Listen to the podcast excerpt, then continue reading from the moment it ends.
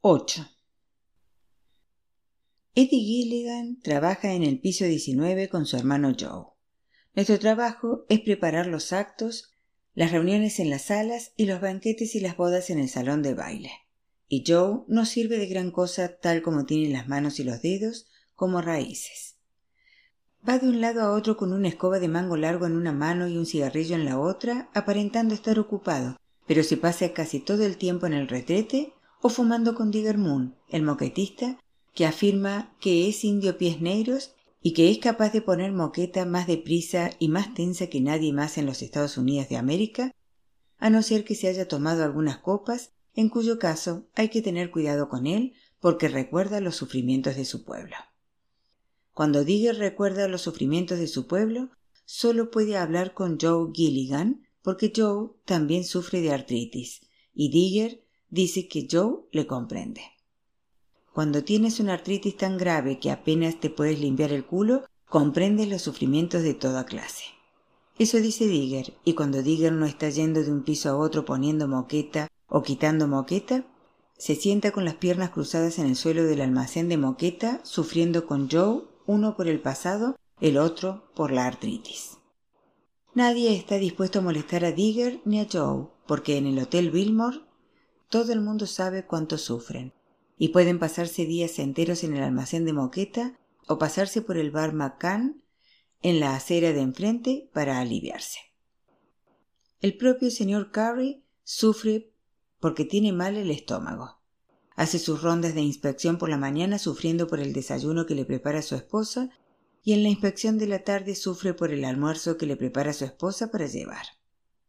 Dice a Eddie que su esposa es una mujer hermosa, la única a la que ha amado, pero que lo está matando poco a poco y ella tampoco está en muy buena forma con las piernas hinchadas por el reumatismo.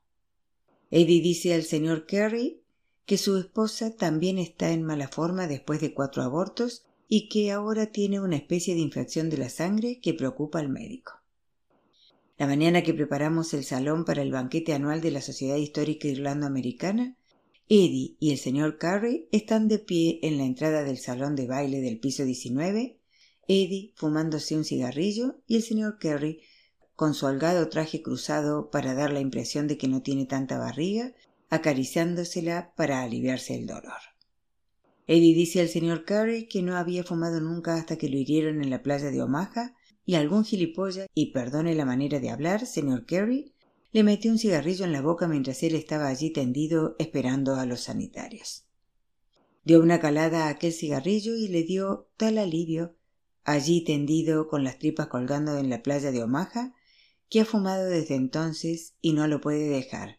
Lo ha intentado, bien lo sabe Dios, pero no puede. Entonces llega Digger Moon con una moqueta enorme al hombro y dice a Eddie que hay que hacer algo por su hermano Joe que el pobre desgraciado está sufriendo más que siete tribus indias y que Digger sabe algo de lo que es sufrir después de la temporada que pasó con la infantería por todo el maldito Pacífico, donde le cayó encima todo lo que podían tirarle los japoneses, la malaria, de todo. Eddie dice que sí, sí, ya sabe lo de Joe y lo siente. Al fin y al cabo, es su hermano, pero él tiene sus propios problemas con su mujer y sus abortos y su infección en la sangre y él mismo tiene las tripas estropeadas porque no se las metieron bien y se preocupa por Joe, por el modo en que mezcla el alcohol y los analgésicos de todo tipo. El señor Carey eructa y gime, y Digger dice ¿Sigue comiendo mierda? Porque Digger no tiene miedo al señor Carey ni a nadie. Así son las cosas cuando eres un gran moquetista. Puedes decir lo que quieres a cualquiera y si te despiden siempre encuentras trabajo en el Hotel Commodore o en el Hotel Roosevelt o incluso Jesús sí en el Waldorf Astoria, que siempre está intentando llevarse a Digger. Algunos días Digger está tan abrumado por los sufrimientos de su pueblo que se niega a poner moqueta y cuando el señor Kerry no lo despide, Digger dice Eso es, el hombre blanco no puede salir adelante sin nosotros los indios. El hombre blanco necesita a los iroqueses para que bailen por las vigas de acero de los rascacielos a sesenta pisos de altura. El hombre blanco necesita al pies negros para que le ponga bien la moqueta. Cada vez que Digger oye eructar al señor Carey, le dice que deje de comer mierda y que se tome una buena cerveza porque la cerveza no ha hecho daño a nadie nunca y lo que está matando al señor Carey son los emparedados de la señora Carey. Digger dice al señor Carey que tiene una teoría acerca de las mujeres, que son como las arañas viudas negras que matan a los machos después de joder, les arrancan las malditas cabezas de un bocado, que a las mujeres no les importan los hombres, que cuando han pasado de la edad de tener críos, los hombres son verdaderamente inútiles a no ser que estén a caballo atacando a otra tribu. Eddie Gilligan dice que uno tendría un aspecto jodidamente tonto de verdad montado a caballo por la avenida Madison para atacar a otra tribu, y Digger dice que eso es exactamente lo que él quiere decir. Dice que el hombre ha venido a este mundo para pintarse la cara, montar a caballo, tirar la lanza, matar a la otra tribu, y cuando Eddie dice ¿Qué me meses? Digger dice Nada de qué me meses. ¿Y qué haces tú, Eddie? Te estás pasando aquí la vida preparando cenas y bodas. ¿Es manera de vivir un hombre?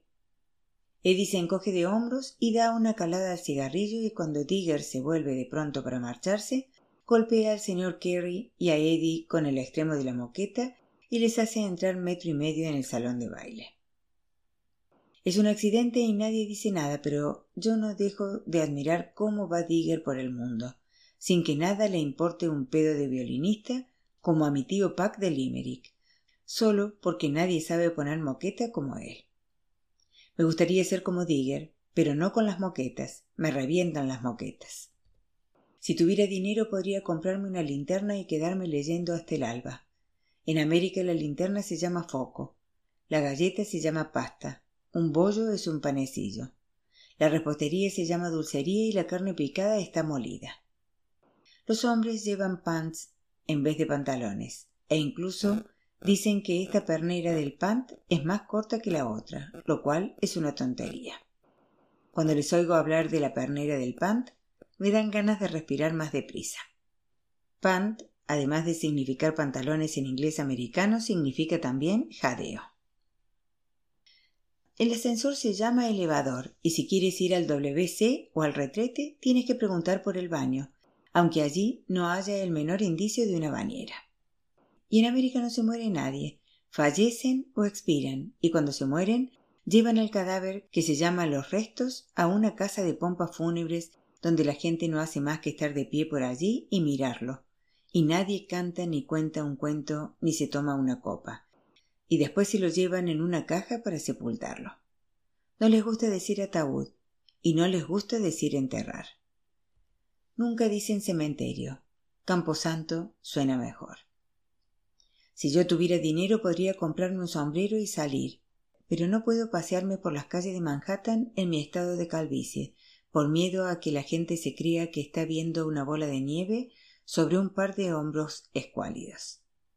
Dentro de una semana, cuando el pelo me oscurezca el cuero cabelludo, podré volver a salir y eso es algo que la señora Austin no puede evitar de ningún modo.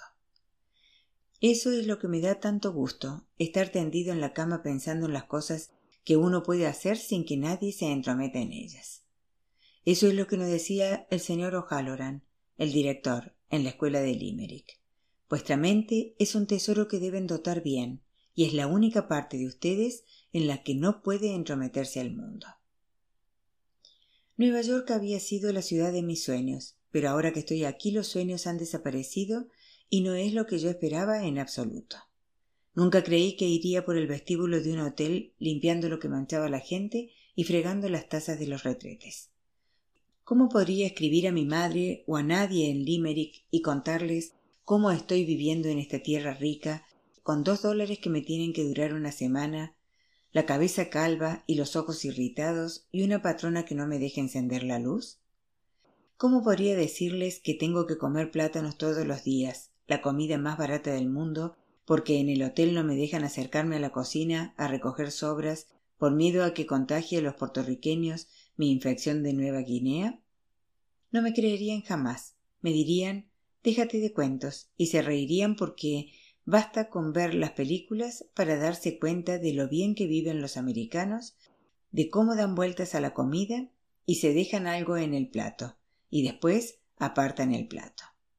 Hasta es difícil tener lástima de los americanos que se supone que son pobres en una película como Las uvas de la ira, cuando se seca todo y tienen que emigrar a California. Al menos están secos y calientes. Mi tío Paquitin solía decir que si tuviésemos una California en Irlanda, todo el país acudiría allí en tropel, a comer naranjas a discreción y a pasarse todo el día nadando. Cuando estás en Irlanda es difícil creer que haya gente pobre en América, porque se ve a los irlandeses que vuelven, les llaman los yanquis de vuelta, y se les detecta a la legua meneando los culos gordos por la calle O'Connell con pantalones demasiado estrechos y con colores que no se verían nunca en Irlanda, azules, rosados, verdes claros e incluso destellos de color pardo rojizo. Siempre se hacen los ricos y hablan con voz nasal de sus neveras y de sus coches, y si entran en una taberna piden bebidas americanas de las que no ha oído hablar nadie. Cócteles, ¿qué te parece? Aunque si te comportas así en una taberna de Limerick, el tabernero te pone en tu sitio y te recuerda que te fuiste a América con el culo al aire y te dice que no te desumos aquí, Mick, que yo te conocí cuando te colgaban los mocos de la nariz a las rodillas. También se reconoce siempre a los yanquis de verdad con sus colores claros y sus culos gordos y el modo en que miran de un lado a otro y sonríen y dan peniques a los niños harapientos. Los yanquis de verdad no se dan humos, no les hace falta, viniendo como vienen de un país donde todos tienen de todo. Si la señora Austin no me deja encender la luz, yo todavía puedo sentarme en la cama o acostarme, o puedo elegir entre quedarme en casa o salir, esta noche no saldré por mi cabeza calva, y no me importa porque puedo quedarme aquí y convertir mi mente en una película sobre Limerick. Es el descubrimiento mayor que he hecho a base de quedarme acostado en el cuarto, que si no puedo leer por los ojos o porque la señora Austin se queja de la luz, puedo poner en marcha en mi cabeza una película de cualquier clase. Cuando aquí es medianoche, son las cinco de la madrugada en Limerick y me puedo imaginar a mi madre y a mis hermanos dormidos con el perro Lucky, que gruñe al mundo, y a mi tío Abshihan, que resopla en su cama por todas las pintas que se tomó la noche anterior y se tira pedos por todo el pescado frito y las patatas fritas que se comió. Puedo flotar por Limerick y ver a la gente que arrastra los pies por la calle camino de la primera misa del domingo. Puedo entrar y salir de las iglesias, las tiendas, las tabernas, los cementerios y ver a la gente dormida o gimiendo de dolor en el hospital del asilo municipal. Es como magia volver a Limerick mentalmente, aunque me haga saltar las lágrimas. Es duro pasar por los callejones de los pobres y asomarse a sus casas y oír llorar a los niños de pecho y a las mujeres que intentan encender la lumbre para hervir agua en teteras y preparar el desayuno de té y pan. Es duro ver temblar a los niños cuando tienen que levantarse de sus camas para ir a la escuela o a misa y no hay calefacción en la casa como la calefacción que tenemos aquí en Nueva York, con los radiadores que cantan desde las seis de la mañana. Me gustaría vaciar los callejones de Limerick y traer a toda la gente pobre a América y meterla en casas con calefacción y darle ropa abrigadas y zapatos y dejarles que se atiborren de gachas y salchichas. Algún día ganaré millones y traeré a América a la gente pobre y volveré a enviarla a Limerick con el culo gordo y contoneándose por la calle O'Connell arriba y abajo con ropas de colores claros. En esta cama puedo hacer lo que quiera, cualquier cosa. Puedo soñar con Limerick o puedo tocarme, aunque sea pecado. Y la señora Austin no se enterará. Nadie se enterará nunca, a no ser que vaya a confesarme y estoy demasiado condenado para eso. Otras noches, cuando tengo pelo en la cabeza y no tengo dinero, puedo pasearme por Manhattan. No me importa en absoluto porque las calles son tan animadas como cualquier película del cine de la calle 68. Siempre hay un coche de bomberos que dobla una esquina con la sirena puesta, o una ambulancia, o un coche de policía, y a veces vienen juntos con la sirena puesta, y sabes que hay un incendio. La gente siempre espera ver que el coche de bomberos reduce la velocidad y así sabes a qué manzana debes ir y dónde debes buscar el humo y las llamas. Es más emocionante cuando hay alguien en una ventana dispuesto a saltar. La ambulancia espera con las luces centellantes y los policías dicen a todos que se aparten. Esta es la tarea principal de los policías en Nueva York, decir a todos que se aparten. Son poderosos con sus pistolas y sus porras, pero el verdadero héroe es el bombero, sobre todo si sube por una escalera y recoge a un niño de una ventana. Podría salvar un viejo con muletas y que no lleva puesto nada más que un camisón, pero es diferente cuando se trata de una niña que se chupa el dedo gordo y apoya la cabeza llena de rizos sobre el ancho hombro del bombero. Entonces es cuando todos aclamamos y nos miramos los unos a los otros y sabemos que todos estamos contentos por lo mismo. Y eso es lo que nos hace mirar el Daily News al día siguiente para ver si por casualidad hemos salido en la foto con el bombero valiente y la niña de cabellos rizados. 9. La señora Austin me dice que su hermana Hannah, la que está casada con el irlandés, va a hacerle una pequeña visita en Navidad antes de que las dos vayan a casa de ella en Brooklyn y que le gustaría conocerme. Nos tomaremos un emparedado y una copa de Navidad y así Hannah se quitará de la cabeza sus problemas con aquel irlandés loco. La señora Austin no entiende por qué puede tener ganas Hannah de pasar la Nochebuena con un sujeto como yo, otro irlandés pero siempre fue un poco rara, y a lo mejor le gustan los irlandeses después de todo. Su madre les advirtió hacía mucho tiempo, en Suecia, hace más de veinte años parece increíble, que se apartasen de los irlandeses y de los judíos, que se casasen con su propia gente, y a la señora Austin no le importó decirme que su marido Eugene era medio sueco, medio húngaro, que no bebió ni una gota en toda su vida, pero que le encantaba comer, y aquello fue lo que lo mató al final. No le importa decirme que estaba más grande que una casa cuando se murió, que cuando ella no estaba cocinando, él estaba saqueando la nevera, y cuando se compraron un televisor, aquello fue lo que lo remató de verdad. Se sentaba allí delante comiendo, bebiendo y preocupándose tanto por el estado del mundo que el corazón se le paró sin más. Lo eché de menos, y es duro después de veintitrés años, sobre todo porque no tuvieron hijos. Su hermana Hannah tiene cinco hijos y es porque el irlandés no la deja en paz. Un par de copas y ya está saltando encima, como el típico católico irlandés. Eugene no era así, tenía respeto. En cualquier caso, ella espera verme después del trabajo de Nochebuena. Aquel día el señor Carey invita a los limpiadores del hotel y a cuatro supervisoras de camareras a pasar a su despacho para tomarse una copita de Navidad. Hay una botella de whisky irlandés Paddy y una botella de Four Roses que Digger Moon no quiere ni tocar. Pregunta por qué iba alguien a beber meados como el Four Roses habiendo lo mejor que ha dado nunca Irlanda, el whisky. El señor Carey se acaricia el vientre sobre el traje cruzado y dice que a él le da lo mismo. No puede beber nada. Lo mataría. Pero beban. En todo caso, brindemos por una feliz Navidad. Y quién sabe qué nos traerá el año entrante. Joe Gilligan ya está sonriendo con lo que lleva bebiendo todo el día, sea lo que sea, de la petaca que tiene en el bolsillo trasero de los pantalones y entre eso y la artritis se tropieza alguna vez. El señor Kerry le dice Ven, Joe, siéntate en mi sillón. Y cuando Joe intenta sentarse, suelta un gran gemido y tiene lágrimas en las mejillas.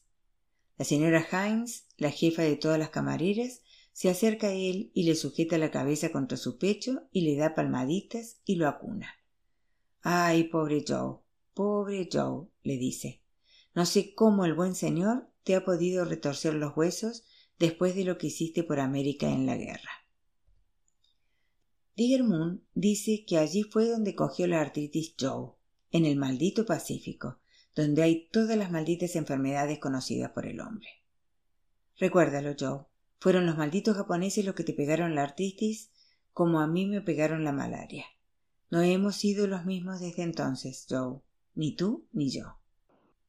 El señor Carey le dice que tenga cuidado. Cuidado con esa lengua, que hay señoras delante, y Digger dice Bueno, señor Carey, respeto sus palabras y es Navidad. ¡Qué demonios! Es verdad, dice la señora Hines. Es Navidad y debemos amarnos los unos a los otros y perdonar a nuestros enemigos. Perdonar una leche, dice Digger. Yo no perdono al hombre blanco y no perdono a los japoneses. Pero te perdono a ti, Joe. Has sufrido más que diez tribus indias con esa maldita artritis. Cuando toma la mano de Joe para darle la mano, Joe aúlla de dolor y el señor Kerry dice Digger, Digger. Por el amor de Dios, ¿quieres respetar la artritis de Joe? dice la señora Hines. Lo siento, señora, dice Digger. Tengo el mayor respeto por la artritis de Joe. Y para demostrarlo acerca un vaso grande de paddy a los labios de Joe. Eddie Gilligan está de pie en un rincón con su vaso y yo me pregunto por qué se queda mirando y no dice nada mientras todo el mundo se preocupa por su hermano. Ya sé que tiene sus propios problemas con la infección de la sangre de su esposa, pero no entiendo por qué no se acerca más a su hermano, por lo menos. Jerry Kerrish me dice en voz baja que deberíamos dejar a esa gente loca y tomarnos una cerveza. No me gusta gastar el dinero en los bares con lo mal que lo está pasando mi madre, pero es Navidad y el whisky que ya me he tomado me hace sentirme más satisfecho conmigo mismo y con el mundo en general. ¿Y por qué no voy a tratarme bien? Es la primera vez en mi vida que he bebido whisky como un hombre y ahora que estoy con Jerry en un bar, puedo hablar sin preocuparme de mis ojos ni de nada. Ahora puedo preguntar a Jerry por qué está tan frío Eddie Gilligan con su hermano. Por mujeres, dice Jerry. Eddie estaba comprometido con una chica cuando lo movilizaron pero cuando él se marchó, Joe y ella se enamoraron y cuando ella devolvió por correo a Eddie el anillo de compromiso, Eddie se volvió loco y dijo que mataría a Joe en cuanto lo viera. Pero a Eddie lo enviaron a Europa y a Joe al Pacífico y estaban ocupados matando a otras personas y mientras estaban fuera la mujer de Joe, la que se iba a casar con Eddie, tomó el vicio de la bebida y ahora hace que la vida de Joe sea un infierno. Eddie dijo que era justo castigo para el hijo de perra por haberle robado a su chica. Él conoció a una buena chica italiana en el ejército del WAC, pero tiene la infección en la sangre y da la impresión de que toda la familia Gilligan sufre una maldición. Jerry dice que opina que las madres irlandesas tienen razón después de todo. Debes casarte con tu propia gente, con católicas irlandesas y asegurarte de que no sean alcohólicas ni italianas con infecciones en la sangre. Se ríe al decirlo, pero tiene algo de seriedad en los ojos y yo no digo nada porque sé que no quiero casarme con una católica irlandesa para pasarme el resto de mi vida llevando rastras a los chicos a confesarse y a comulgar y diciendo sí padre, ah, desde luego padre, cada vez que veo a un cura. Jerry quiere quedarse en el bar y beber más cerveza, y se pone de mal humor cuando le digo que tengo que visitar a la señora Austin y a su hermana Hannah. ¿Por qué voy a querer pasar la Nochebuena con dos suecas viejas de cuarenta años por lo menos, cuando podría estar pasándomelo en grande, yo solo, con chicas de Mayo y de Kerry en los treinta y dos de Irlanda? ¿Por qué? No puedo responderle porque no sé dónde quiero estar ni qué debo hacer. Con eso se enfrenta uno cuando viene a América, con una decisión tras otra. En Limerick yo sabía qué hacer y tenía respuesta para las preguntas, pero esta es mi primera Nochebuena en Nueva York y tiran de mí, por un lado, Jerry Kerrish, el de los 32 de Irlanda, la promesa de las chicas de Mayo y de Kerry, y por otro lado, dos viejas suecas una de las cuales siempre está fijando por la ventana por si yo meto clandestinamente comida o bebida. La otra descontenta con su marido irlandés y quién sabe por dónde saltará. Temo que si no voy con la señora Austin, ésta se ponga salvaje conmigo y me diga que me marche, y me encontraría en la calle en Nochebuena con mi maleta marrón y con los pocos dólares que me quedan después de enviar dinero a casa, pagar el alquiler y ahora pagar cervezas a diestro y siniestro en este bar. Después de esto, no puedo permitirme pasarme la noche repartiendo dinero para cervezas a las mujeres de Irlanda, y esto sí lo entiende Jerry, es la parte que le quita el mal humor. sabe que hay que mandar dinero a casa. Me desea feliz Navidad y añade, riéndose. Sí que pasarás una noche loca con las mozas viejas suecas. El barban tiene la oreja puesta y dice Ten cuidado en esas fiestas suecas. Te darán su bebida nacional, el glug. Y si bebes de eso, no sabrás si estás en Nochebuena o en el día de la Inmaculada Concepción. Es negro y espeso, y hay que tener una constitución fuerte para aguantarlo. Y además te hacen comer pescado de todas clases para acompañarlo. Pescado crudo, pescado salado, pescado ahumado, pescado de todas las clases que a ti te parecerían que no vale ni para el gato. Los suecos se beben ese club y los ponen tan locos que se creen que vuelven a ser vikingos. Jerry dice que no sabía que los suecos fueran vikingos, que creía que había que ser danés. Nada de eso, dice el barman. Toda esa gente de los países del norte eran vikingos. Siempre que había hielo era seguro que te encontrarías con un vikingo. Jerry dice que hay que ver lo que sabe la gente, y el barman dice Yo podría contarle un par de cosas. Jerry pide otra cerveza más para el camino y yo me la bebo, aunque no sé qué va a hacer de mí después de los whiskies grandes que me tomé en el despacho del señor Kerry y de las cuatro cervezas que me he tomado aquí con Jerry. No sé cómo voy a afrontar una noche de club y el pescado de todas clases si el barman ha acertado en su profecía. Subimos a pie por la tercera avenida cantando No me acorrales, mientras nos cruzamos con gente que corre, frenética por la Navidad, sin dedicarnos más que miradas severas. Hay por todas partes luces de Navidad que bailan, pero en la zona de Bloomingdale las luces bailan demasiado y tengo que agarrarme a un pilar del ferrocarril elevado de la tercera avenida y vomitar. Jerry me aprieta el estómago con el puño. Échalo todo, me dice, y así tendrás sitio de sobra para el glug y mañana serás un hombre nuevo.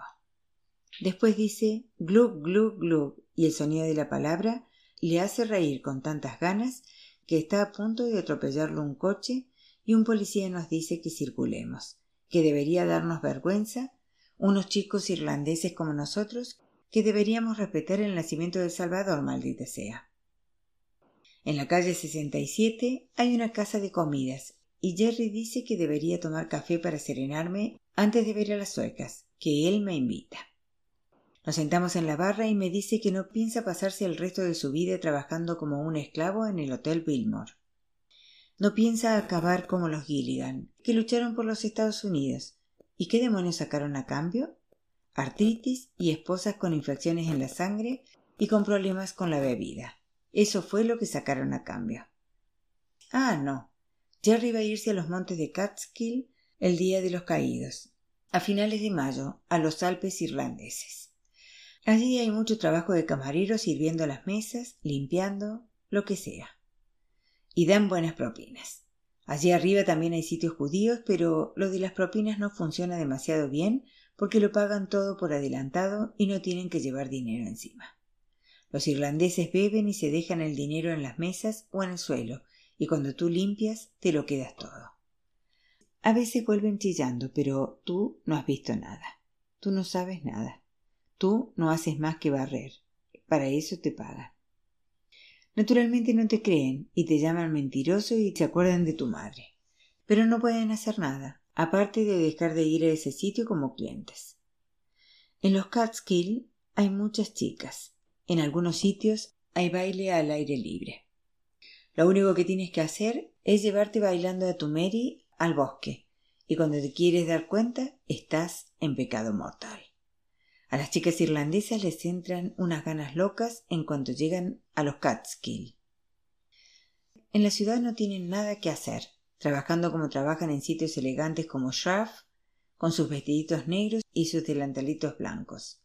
Ah, sí, señora. Ah, desde luego, señora. ¿Tiene demasiado grumo el puré de patatas, señora?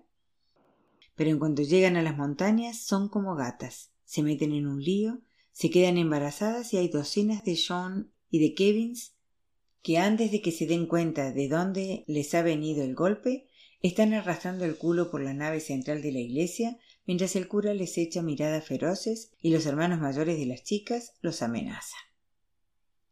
Yo quiero pasarme toda la noche sentado en la casa de comidas escuchando a Jerry hablarme de las chicas irlandesas de los Catskill, pero el hombre dice que es Nochebuena y que va a cerrar por respeto a sus clientes cristianos, aunque él es griego y en realidad no es su Navidad. Jerry le pregunta cómo es posible que no sea su Navidad, dado que basta con mirar por la ventana para comprobarlo, pero el griego dice nosotros somos diferentes. Esto es suficiente para Jerry, que no discute estas cosas, y es lo que me gusta de él. El modo en que va por la vida tomándose otra cerveza y soñando con pasarlo en grande en los Catskill y sin discutir con los griegos por la Navidad. Me gustaría ser como él, pero yo tengo siempre alguna nube oscura al fondo de la cabeza. Las mujeres suecas que me esperan con el Gluck o una carta de mi madre que me da las gracias por los pocos dólares. Michael y Alfie tendrán zapatos y nos comeremos un buen ganso para Navidad con la ayuda de Dios y de su Santa Madre. Nunca dice que necesite zapatos para ella, y cuando lo pienso, sé que tendré otra nube oscura al fondo de la cabeza. Me gustaría que hubiera una trampilla que pudiera abrir para dejar salir las nubes, pero no la hay y tendré que encontrar otro medio o dejar de recoger nubes oscuras.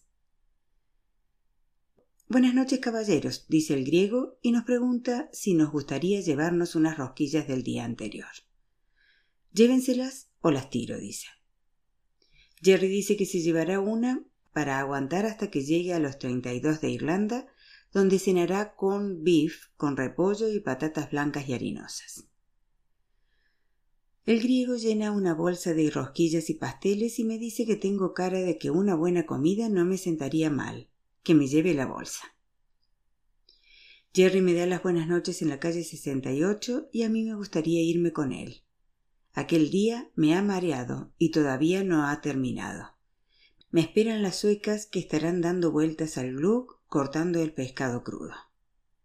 Solo de pensarlo vuelvo a vomitar en la calle y la gente que pasa, frenética por la Navidad, hace ruidos de asco y se aparta de mí diciendo a sus hijos No miren a ese hombre repugnante, está borracho. Yo quiero pedirles por favor que no pongan a los niños pequeños en mi contra. Quiero decirles que esto no lo tengo por costumbre. Tengo nubes en el fondo de la cabeza. Mi madre tiene un ganso por lo menos, pero necesita zapatos.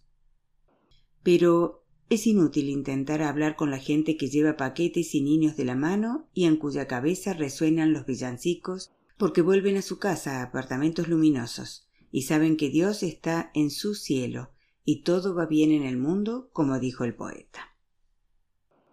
La señora Austin abre la puerta. Ay, mira, Hannah, el señor Macur nos ha traído una bolsa entera de rosquillas y de pasteles. Hannah saluda moviendo levemente la mano desde el sofá y dice Qué agradable. Nunca se sabe cuándo puede hacer falta una bolsa de rosquillas. Siempre creí que los irlandeses traían una botella, pero tú eres diferente. Sirve al chico una copa, Stephanie. Hannah estaba bebiendo vino tinto, pero la señora Austin se acerca a una ponchera que hay en la mesa y vierte en un vaso con un caso de líquido negro el glug. Se me revuelve el estómago otra vez y tengo que controlarme. Siéntate, dice Hannah. Voy a decirte una cosa, chico irlandés. Tu gente me importa una mierda. Puede que tú seas agradable. Mi hermana dice que eres agradable, traes ricas rosquillas, pero por debajo de la piel no eres más que mierda. Hannah, por favor, dice la señora Austin. Hannah, por favor, y una leche. ¿Qué ha hecho tu gente por el mundo aparte de beber? Stephanie, dale algo de pescado, de buena comida sueca. Mick, Mick con cara de luna. Mira asquito, Mick pequeñito. Ajá. ¿Has oído cómo rima? Celebra su rima con una risa burlona y yo no sé qué hacer con el grug en la mano y con la señora Austin que me obliga a tomar pescado con la otra. La señora Austin también está bebiendo el blue y se tambalea desde mi lado hasta la ponchera y de ahí hasta el sofá, donde Hannah le presenta el vaso pidiéndole más vino. Esta se pimple el vino y me mira fijamente. Yo era una niña cuando me casé con aquel Mick, me dice. Tenía diecinueve años. ¿Cuántos años hace? Jesús. Veintiuno. ¿Qué edad tienes tú, Stephanie? ¿Cuarenta y tantos? He derrochado mi vida con ese Mick. ¿Y tú? ¿Qué haces aquí? ¿Quién te ha enviado? La señora Austin. La señora Austin, la señora Austin. Habla fuerte, pequeño cagapatatas. Bébete el glue y habla fuerte. La señora Austin se tambalea delante de mí con su vaso de glue. Vamos, Eugene, vamos a la cama. Oh, no soy Eugene, señora Austin. Ah. Se da la vuelta y entra vacilante en otra habitación, y Hannah vuelve a soltar una risa burlona. Mírala. Todavía no se ha enterado de que es viuda. Ojalá fuera viuda yo, maldita sea. El glú que he bebido me revuelve el estómago e intento salir corriendo a la calle, pero la puerta tiene tres cerrojos y antes de tener tiempo de salir estoy vomitando en el vestíbulo del sótano. Hannah se levanta del sofá trastabillando y me dice que pase a la cocina, tome una bayeta y jabón y limpie esa maldita porquería. ¿No sabes qué es Nochebuena? En nombre de Dios. ¿Es así como tratas a tu amable anfitriona? Voy de la cocina a la puerta con la bayeta que gotea restregando, retorciéndola, aclarándola en la pila de la cocina y volviendo otra vez. Hannah me da palmaditas en el hombro y me besa la oreja y me dice que no soy un mic tan malo, después de todo, que deben de haberme educado bien, en vista de cómo limpio lo que he ensuciado. Me dice que tome lo que quiera, glue, pescado, hasta una de mis propias rosquillas, pero yo dejo la valleta donde la encontré y paso por delante de Hannah con la idea en la cabeza de que después de haber limpiado ya no tengo que escucharla más, a ella ni a nadie como a ella. ¿A dónde vas? me dice. ¿Dónde demonio crees que vas? Pero yo subo las escaleras hasta mi cuarto, mi cama, para poder acostarme allí escuchando los villancicos en la radio mientras el mundo da vueltas a mi alrededor y con una gran duda en la cabeza sobre el resto de mi vida en América. Si escribiese a alguien de Limerick y le contase mi Nochebuena en Nueva York, me dirían que lo estaba inventando, me dirían que Nueva York debía de ser un manicomio. Por la mañana llaman a mi puerta y es la señora Austin con gafas oscuras. Hannah está en las escaleras más abajo y también ella lleva gafas oscuras.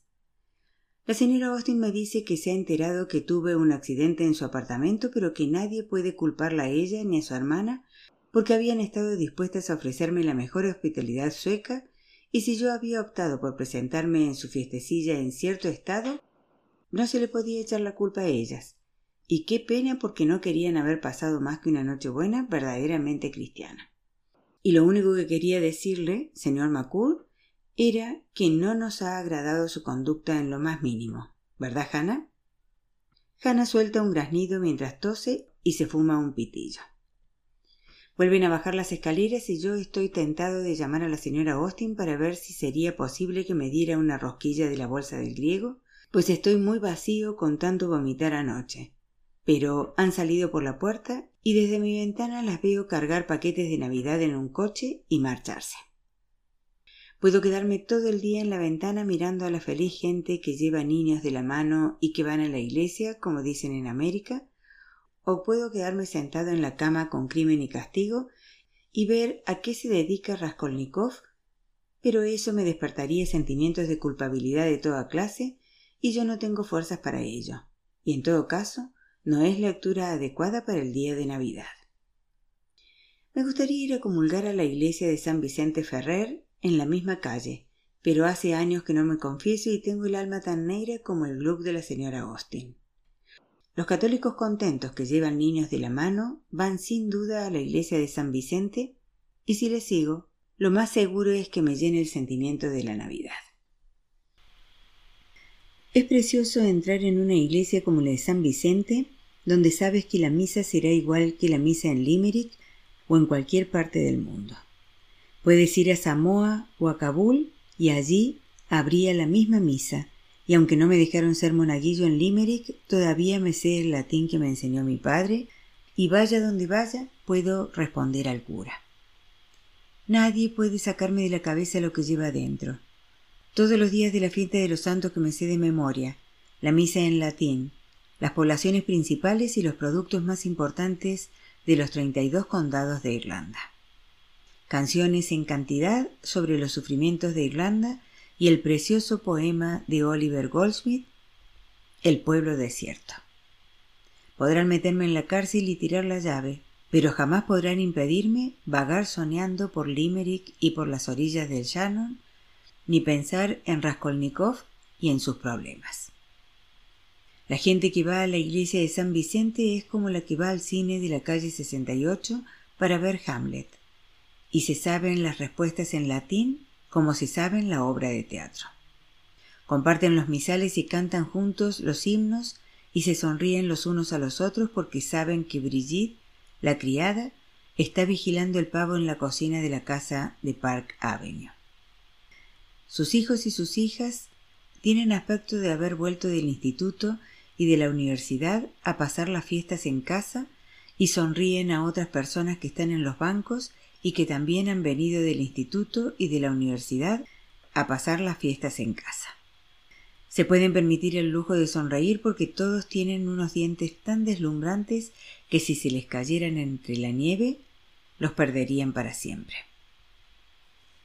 La iglesia está tan abarrotada que hay gente de pie al fondo, pero yo estoy tan debilitado por el hambre y por la larga noche buena de whisky, glue y vómitos que quiero encontrar un asiento. Hay un sitio vacío al extremo de un banco, subiendo por el pasillo central, pero en cuanto me deslizo en él, llega corriendo hasta mí un hombre. Va muy bien vestido, con pantalones de rayas y una chaqueta con faldones. Con el ceño fruncido me dice en voz baja. Debe levantarse de ese banco enseguida. Es para abonados. Vamos, vamos. Siento que se me pone roja la cara y eso significa que tengo peor los ojos y mientras bajo por el pasillo sé que todo el mundo me mira, al que se coló en el banco de una familia feliz con hijos que han venido del instituto y de la universidad a pasar las fiestas. Ni siquiera sirve de nada que me quede de pie al fondo de la iglesia. Todos se han enterado y me echarán miradas, de modo que bien puedo marcharme y añadir un pecado más a los centenares que ya llevo en el alma el pecado mortal de no haber ido a misa el día de Navidad. Al menos Dios sabrá que lo intenté y que no es culpa mía haberme metido por casualidad en el banco de una familia feliz de Park Avenue. Ahora estoy tan vacío y tan hambriento que quiero enfadarme conmigo mismo y darme un banquete en el Horn and Hardart, pero no quiero que me vean en ese lugar por miedo a que la gente se piense que soy como los que se quedan allí sentados la mitad del día con una taza de café, un periódico viejo y sin tener a dónde ir.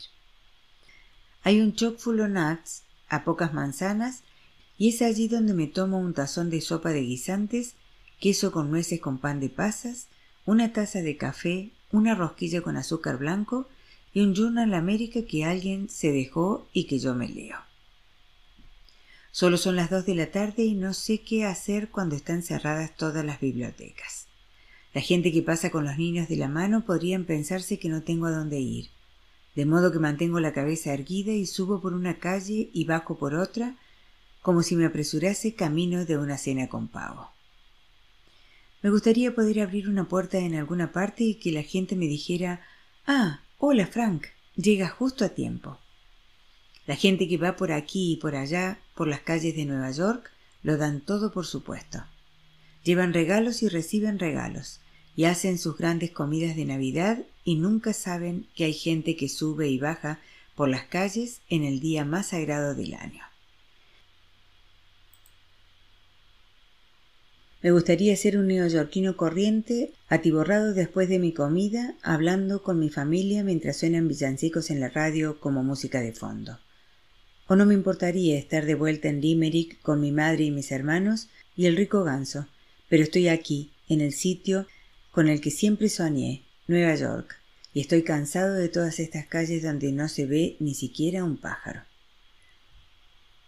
No hay nada que hacer más que volver a mi cuarto, escuchar la radio, leer Crimen y Castigo y quedarme dormido preguntándome por qué tienen que alargar tanto las cosas los rusos.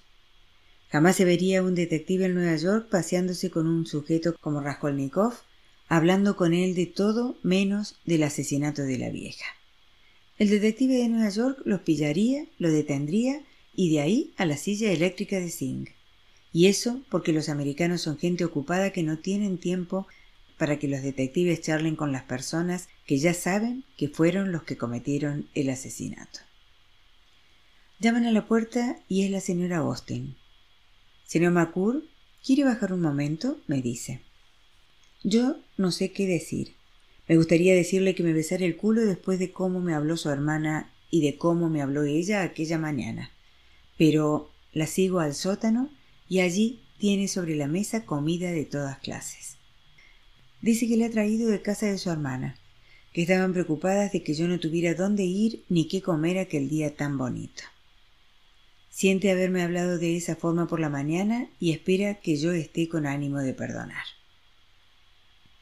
Hay pavo relleno y patatas de todas clases, blancas y amarillas, con salsa de arándanos para endulzarlo todo y aquello me pone con ánimo de perdonar. Dice que me daría algo de glug, pero que su hermana lo tiró y tanto mejor. Ponía enfermo a todos. Cuando termino me invita a sentarme y a ver su nuevo televisor donde hay un programa sobre Jesús, que es tan santo que yo me quedo dormido en el sillón. Cuando me despierto, el reloj que hay en la repisa de la chimenea marca las cuatro y veinte de la madrugada, y la señora Austin está en la otra habitación soltando grititos Eugene, Eugene.